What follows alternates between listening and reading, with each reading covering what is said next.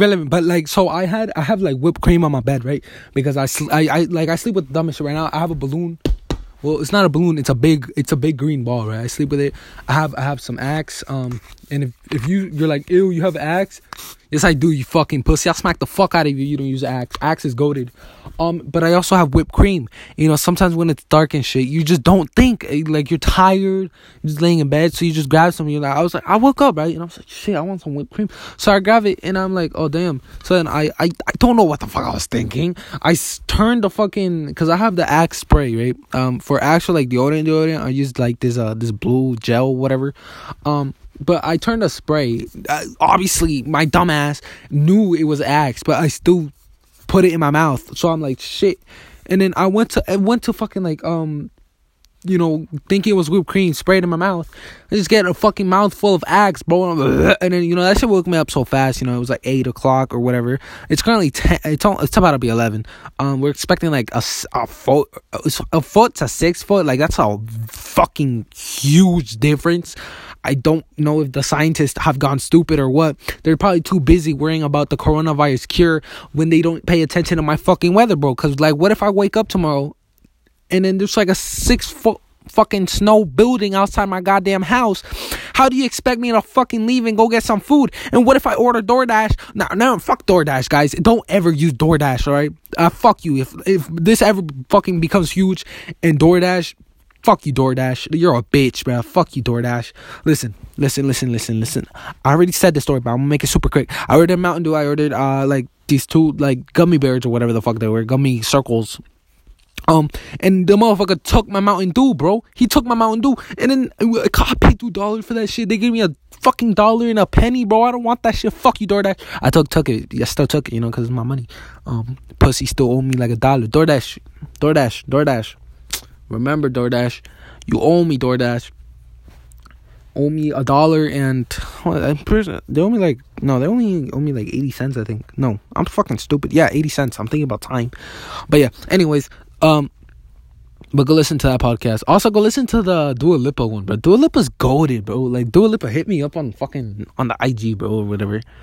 Um, but yeah, what was he talking about? But yeah, yeah. So the fucking scientists are too busy worrying about fucking coronavirus when these old ass people are gonna die either way. Just let them die earlier. Come on, like at the fucking listen. I'd rather die at the fucking age of eighty than the, the fucking age of one hundred and twenty. Like you're just a fucking vegetable if you're like older than ninety. You fucking pussy, just die already. Like goddamn, what's the point of you being alive? But anyways, that's kind of fucked up, but it's true. You know what I mean?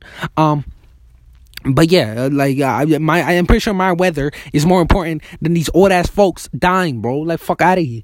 But I guess I guess um we might need it in the future because apparently coronavirus is gonna say like an actual thing. It's gonna be like the common flu or whatever. It's fucking stupid. Um, just make it go away. Like okay, listen, I got a beautiful idea of stopping coronavirus. Right, listen, let's all stay inside. But the people that have coronavirus, this might sound really fucked up, but you should like. I'm not telling you to do it, but let's say we all planned it. Don't do it yet, because you know if one person does it and no one else does it, it's kind of fucking stupid. You idiot. Um, what if everyone that has coronavirus goes in their house, right? Everyone that doesn't have coronavirus goes in their house too. But everyone that does have coronavirus, they all buy a plane ticket to fucking Madagascar, right? I don't know if there's there's a fucking there's a fucking landing uh a landing uh, path there, but if there's not, even better. They're gonna fu- fucking fucking die even faster. But if there is a landing path, okay, you land there. Um, you gotta kill the the the pilot as well because he's probably infected too. He just fucking drove 167 old ass people to fucking Madagascar. He's most likely gonna be infected. You know what I mean? Um, but yeah, so get to Madagascar, kill the pilot, and then everyone that's there is infected with coronavirus. Everyone in the world that's infected with coronavirus goes there, and then they just kill each other.